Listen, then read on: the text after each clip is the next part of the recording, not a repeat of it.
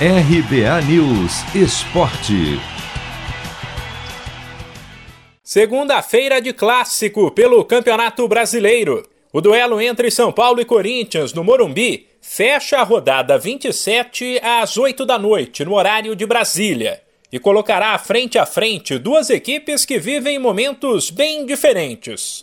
O São Paulo, em crise, está muito perto da zona de rebaixamento tanto que o técnico Hernan Crespo deixou o clube na semana passada para a chegada de Rogério Ceni, que já comandou a equipe diante do Ceará, porém praticamente sem ter treinado o time, algo que ele enfim pôde fazer algumas vezes de sexta-feira para cá.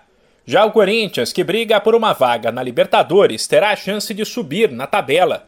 Em caso de vitória, ele irá ultrapassar o Red Bull Bragantino e pular do sexto para o quinto lugar além de abrir vantagem sobre o Inter, primeiro time fora do G6 com um ponto a menos que o Timão e que perdeu para o Palmeiras.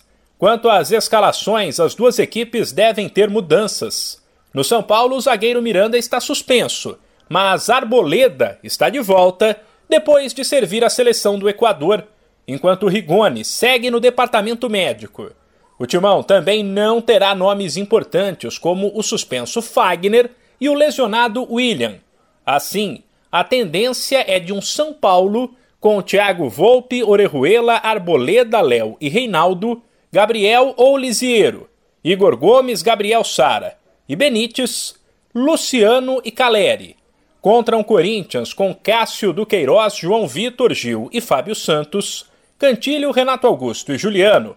E na frente, Gabriel Pereira, Roger Guedes e para o lugar de William, Gustavo Mosquito ou Adson ou Jô.